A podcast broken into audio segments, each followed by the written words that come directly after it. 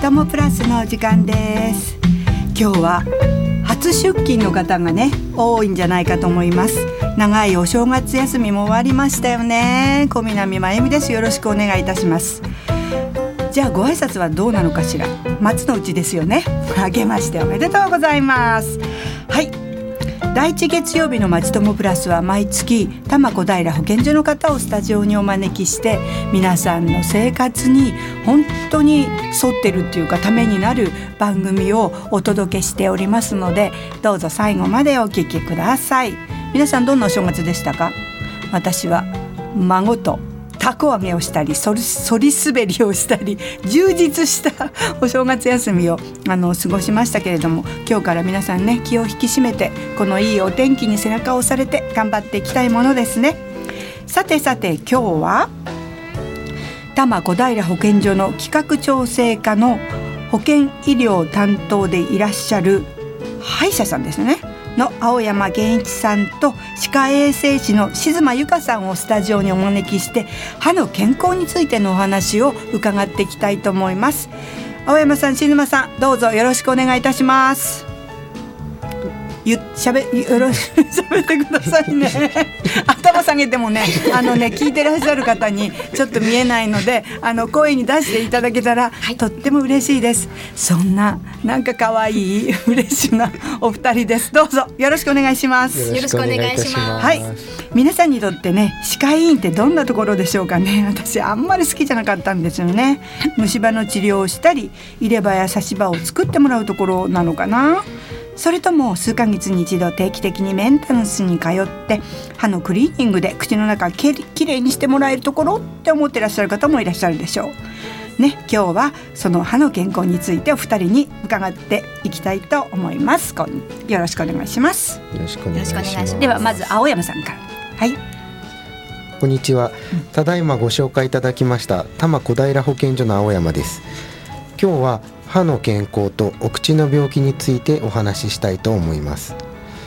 突然ですがまずはじめに小南さんはお口の病気と聞くと何をイメージしますか？そうですよね。やっぱり虫歯とか歯周病もです。はい。虫歯と歯周病は歯科で最も多く取り扱う病気で、これらは歯を削ったり歯の汚れである歯垢を取ることで治療します、あとは歯が抜けた部分には入れ歯を作りますただ食べるという意味では歯は役者の一人にしか過ぎませんので、うん、えー、お口にあるもの全てが連動しています。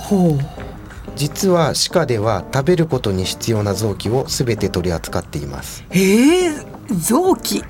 歯科って言っても歯だけはないんですね。歯だけじゃないんですね。じゃあ歯以外にはなんか臓器ってすごい心に刺さったんですけどどんな部位が対象なんですか？はい。簡単に言うと口をあーんと開けて、はい、目で見える部分すべてが対象です、うん、具体的には歯と歯茎、うん、唇、はい、舌ベロのことですね、はい。はい、あとほっぺたや顎の粘膜です。さらに食べることに関係する部位、顔や顎の骨、関節筋肉や唾を作る唾液腺という臓器も含まれます。えー、知らなかった。本当に。すっごく範囲が広いんですねでも私もね近くの歯科医院に定期的に検診に行っています。でも歯だけを見てもらってるつもりでした。小南さんは定期的に検診を受けていて素晴らしいですね。ありがとうございます。東京都では都民の皆さんがいつまでも美味しく食べて笑顔で過ごすことを目標としてその実現に向けた具体的な歯やお口に関する取り組みを盛り込んだ東京都歯科保健推進計画いい歯東京を策定しています。このいい歯東京ではかかりつけ歯科医を持ち、はい、定期検診を受けることを推奨しています、うん、しかし現状では働き盛りの忙しい現役世代は約半分の方しか定期受診はされていません、歯科の定期受診の目的は、はい、もちろん虫歯治療やクリーニングによって歯を守ることが第一ですし、うん、その認識で問題ありません、うんしかし歯医者さんは歯以外にもお口全体をチェックしてくれていますので中には虫歯や歯周病以外の病気が見つかる方もいるわけです、はあ、虫歯や歯周病以外の歯科で見つかる病気っていうのにはどんなものがあるんでしょうか？虫歯や歯周病以外で町の歯科医院で扱うことが最も多い症状は噛みづらい。あ顎が痛いはい。口が開かないという顎の骨や関節筋肉の悩みで病名でいうと顎関節症です。定期検診で口を開けて診察する際に、はい。歯医者さんは口が開かないな、ずれて開いてるなと気がつき治療が必要な場合は早期に始めてくれます。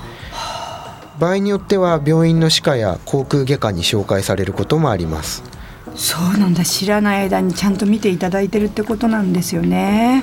それから口内炎ができやすいって私もちょっとそういう傾向があるんですがそういう方も多いですよね。はい。口内炎は痛くてつ嫌ですね。嫌です。たまに1個か2個できるような、えー口内炎のほとんどは原因不明と言われています、ですが中にはヘルペスの仲間のウイルスが原因となっていたり、うん。自己免疫疾患など内科的なものが原因となっていることもあります、場合によってはいわゆる口内炎の軟膏を塗ることでむしろ悪化することもあります。へえそうなんですか。じゃあ自分勝手にあんまりいろいろしない方がいいのかな。ところで昨年話題になった舌がんが見つかることもあるんですか？はい。昨年女性の芸能人の方が勇気ある告白をされました。舌がんなど口腔がんのほとんどは、町の歯医者さんが歯科治療の時に偶然に見つけてくれています。はあ歯科医院でがんが見つかることもあるんですね。口腔がんって多いんですか？がん全体の1%程度でうん。稀で少ないということから希少がんというものに分類されますしかし日本でも年間5800人の方が新規に受診していて、高齢化にとのま伴って年々患者さんは増えています。ねなんかその勇気あるね芸能人の方のブログとかニュース見てても口腔がんの治療ってすんごい大変だっていう印象があるんですけど。はい、口腔がんは早期であれば9割近くは治ります。あ治療も小さな手術で済むことがほとんどですし、術後もほとんど日常生活に影響が出ません。それに対して進行がんでは大きな手術となりますし、場合によっては抗がん剤や放射線治療が追加されます、治療の後には見た目や滑舌に影響が出ますし食べるのも大変な状態になってしまいます、治る確率も半分程度になってしまいます早く見つかることが大切なんですね。はい。口腔がんは初期には自覚症状がないため、せっかく目で見える腫瘍なのに、半数以上が進行してから受診されるという現状があります、どんな病気にも共通しますが、かかりつけ医への定期的な受診と早期発見早期治療が重要です。なるほど。ますます歯科医院のね定期検診が必要だと本当に感じてきましたところでここ数年でスメルハラスメントという言葉もね流行ってきたりして周りでお口の匂いを気にされている方も増えています。口臭について教えていただきますがここからは静間さんにお話をしていただきます。お願いします。はい、多摩小平保健所の静間です。よろしくお願いいたします。毎日皆さん食事をしたり、お口の中では様々な代謝が行われていますので、どんな方にも口臭は必ずあります。これは生理的口臭と言いますが、日内変動がありまして、特にですね、朝起きた時が最も強くなります。はい、また喉が渇いていたり緊張している時などお口の中の唾が少なくなっている時にもこの生理的口臭は強くなりやすいと言われています。なるほど。生きてる限り口臭は誰にでもあるんですね。な匂いは自分でわからないですから私の口臭は大丈夫かなってなんか朝起きた時とかねちょっとネバネバなんかしてると気になることもありますよね。そうですよね。気にされる方も多いかと思います、ただですねあの周囲の方にあの指摘されることがなければあの特にこう気にする必要はないかなと思います、家族とか周りの人から指摘される口臭もあると思うんですがそれはいかがですか？はい、と周囲の方がまあ不快に感じるような強い口臭ですね、これは病的口臭とされています、でこちらの病的口臭ですとやはりあの治療や適切なセルフケアが必要となります、でですね実はこの病的口臭の原因の90%以上がですね、あの口の中にあるとあの言われているんです、でまあ虫歯歯や歯周病が原因のことが多いんですけれどもまたあと治療した銀歯が合わなくなってしまって、うん、食べ物や歯垢が溜まってしまって匂いが出るなんていうこともあります。またドライマウスと呼ばれるあの極端に唾が少ない方が、あの口の中に匂いの物質が溜まってしまいまして、口臭が強くなりやすいという傾向にもある方もいます。なるほど、はい。たお口の中以外にはですね、鼻や喉の病気、呼吸器系の病気そして消化器系の病気などが口臭と関連していると言われてもいます。はあ、なそうなんですね。なかなか口臭と一言で言ってもねいろいろな原因があるということなんですね。ちなみにセルフケアだけでその口臭を防ぐことは可能ですか、はいとこれはですね口臭予防だけに限ったことではないんですけれども、うん、まず何よりもあの毎日の歯磨きですね、はい、こちらを丁寧に行っていただくことが一番重要です、うんはい、また口が乾きやすい方は水分をこまめにとっていただいたり、うん、口を閉じて鼻で呼吸するといったことを注意していただくことも有効ですね、ね、はい、また匂い物質の多くはベロ舌の上にですね溜まりやすいので、あの舌専用のブラシでお掃除していただくことも勧められています。ただあのこちらやりすぎてしまいますと、粘膜を傷つけてしまってかえって逆効果になるとも言われています、なのであの舌ブラシを使用する前には必ず一度ですねかかりつけの歯科医院で指導を受けてからあの行うようにしてください。なんか歯ブラシでやっちゃったりしたら絶対ダメってことですよねそんなん怖い怖い怖い。やらないでくださいね皆さん。で口臭のケアも歯科医院への受診が本当に必要だってことですよね。自分勝手に何でもやっちゃダメですよっていうことですがドラッグストアなどに売っているなんかマウスウォッシュって昔すっごい流行った気がするんですけどシュッシュッシュッシュって。それを試してみるっていうのはどうですか？最近ですとあのマウスウォッシュやマウスリンスなどさまざまな口臭予防を謳った商品がよくドラッグストアさんなどにも売られています、ただやはりまず使う前にですね必ずあの歯医者さんに相談してから使用してみていただけるといいかなと思いますただし口臭予防の基本は毎日の歯磨きとあの舌のお掃除です。歯や舌のお掃除をせずにマウスリンスだけを使用してもあまり効果を得ることはできませんので注意していただければと思います。なるほど。やはりね毎日のねお口の中のお掃除が重要っていうことなんですねはいとても重要です。またあのご自身の些細な口臭にもとても敏感な方もいらっしゃいます、うん、そういった方はぜひ一度歯科医院を受診してください。あのこちらこういうのは自臭症と言いまして、はい、匂いがないのにあの自分は匂っているのではないかと悩んでしまい、うん、対人関係や日常生活に影響が出てしまう方も少なくありません、ん。はい口臭の気になる方はお一人で悩まずに歯科医院を受診して、適切な診断と指導を受ける必要があります。なるほど。また歯医者さんはいつも患者さんの口の匂いを嗅いでいますのでまずは気軽に相談してみてください。また専門医療機関の講習外来には機械で匂いを客観的に測定できるところもありますのでご希望があれば歯科医院から紹介してもらうのも一つですわあ自分の口臭が気になったらまずはかかりつけの歯医者さんに相談してみるってことですね。なんか歯医者さんっていろんなことを見つけてくださってなんか自分が歯が痛いから行くとか昔ね言ってたのとはもう全然なんか印象が違う。歯医者さん偉いっていう気が本当にします。ではあのここで後半はあのリスナーの方からいろいろ質問もあのいただいておりますのでそれに青山さんと静馬さんお二人に答えていただきたいと思いますがここで一曲お聴きあのみんなで聞いていきたいと思います。レコード大賞取りましたよ。風鈴でパプリカ。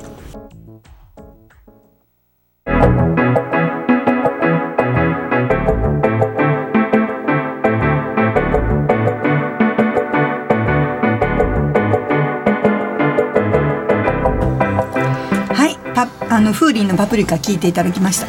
踊れないけど踊りたくなる。そんな曲だったと思いますがさあ本題歯の方にあのお話を戻していきたいと思います。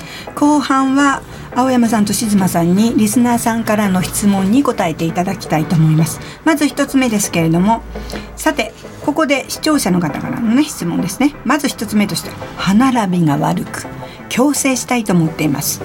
注意点などはありますか？という質問が来ています。お二人よろしくお願いいたします。はい、青山さんですね。はい。はい、お答えします。はい。矯正歯科治療は、見た目に歯がきれいになる美容的な要素に注目されがちですけれども、物も噛みやすくなりますし場合によってはいびきの改善にもつながることもあると言われている意義深い治療です、はい。しかし費用治療期間合併症と3つの注意点があります。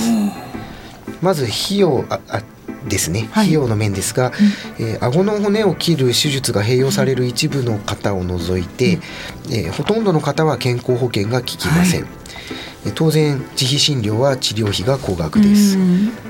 えーそして治療期間ですけれども、うん。えー最低でも数年、お子様だと10年以上かかることもあります、うん。最後に、えー合併症リスクとして歯に器具をつけることになりますので、はい。虫歯や歯周病になりやすくなります。は歯磨きなどの日々のセルフケアとはい。定期的な歯のクリーニングが非常に重要となります矯正治療で最も重要なのはしっかりとえ主治医の先生のお話を聞いていただきご納得をした上でですね信頼関係を築いて挫折せずに最後までえ長期間ですのでやり遂げていただくことです。大変ですね。ね治療はね患者さんと先生の信頼関係のもとどちらも頑張って成し遂げるんですね。なるほどね。さあ次の質問です綺麗な白い歯にするためにはどうすればよいですか？私も思います。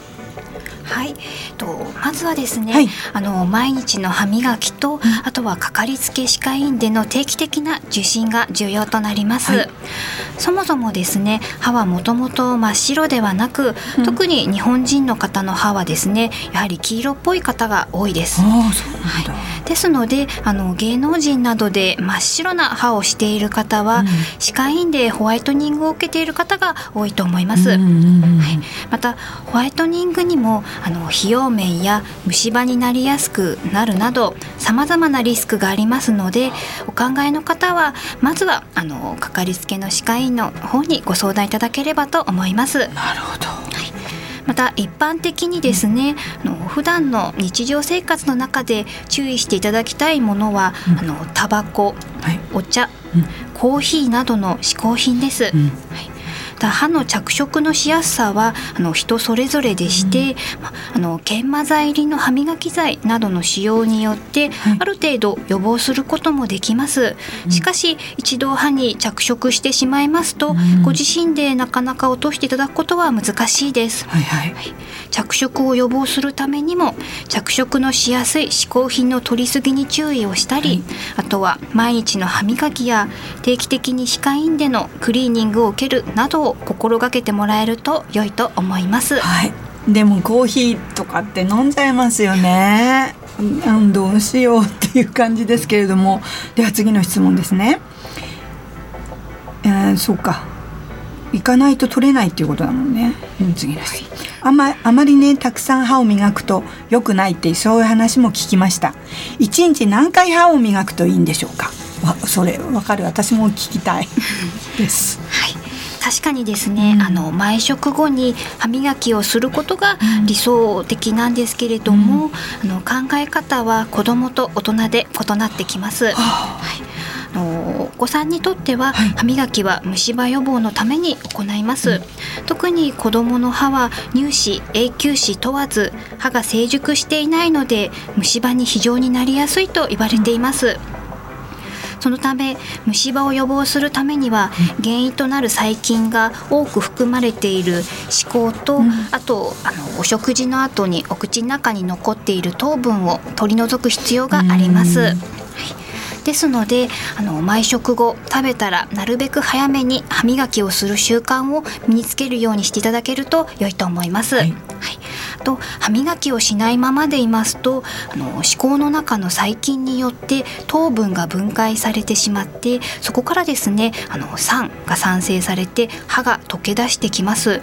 そしてさらに歯磨きなどをせずそのまま進行してしまいますとあの虫歯ができてしまいます、うん。それに対してですね大人にとっての歯磨きは歯周病の予防が目的です、ははい歯周病は夜寝ている間にじっくり進んでいきますので最低でも夜寝る前の歯磨きをしっかり行ってもらえれば、うん、朝昼の歯磨きは長い時間磨く必要はなくエチケットのために磨いてもらえれば十分だと思います。はいただあの夜寝る前にはじっくり10分から15分程度時間をかけて丁寧に磨いたりあとはですね糸ようじあと歯間ブラシなどの補助用具を必要に応じて使用するようにしていただければと思います。はい。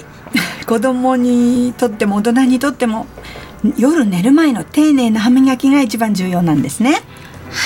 ただ歯磨きはですねどんなに時間をかけても適切に行えていないと磨き残しはできてしまいます、はい、またご自身の力だけで完璧にお口の中をきれいにするということはあの難しいです、はい、なのであの定期的にかかりつけの歯科医院に受診してクリーニングを受けたりあとは磨き残しの多い場所の磨き方や適切な補助道具の使用方法を教えてもらうなどあの歯医者さんの力を借りつつ皆さんのお口の中の健康をしていただくことが非常に大切です。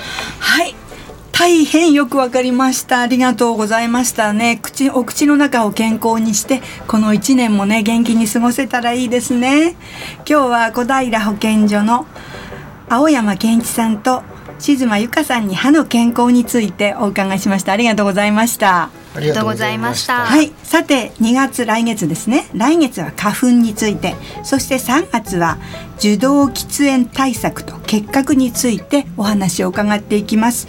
受動喫煙対策と結核については質問もお受けいたしますので FM 西東京の方までぜひぜひあの質問おありの方はお寄せください。さあ口の中健康にして今年もあの頑張るぞ。さあ今日は月曜日です。お仕事始まった方多いと思います。今週もお元気で。そして月始めです。今月もお元気で。そして今年もこの町友プラスも多摩小平保健所も小南真由美もどうぞよろしくお願いいたします。ではまたお会いしましょう。青山さん千妻さんありがとうございました。ではここで私の大好きな曲皆さんと一緒にお聴きしながらお別れしたいと思います。千秋直美の黄昏のビギーではさようなら。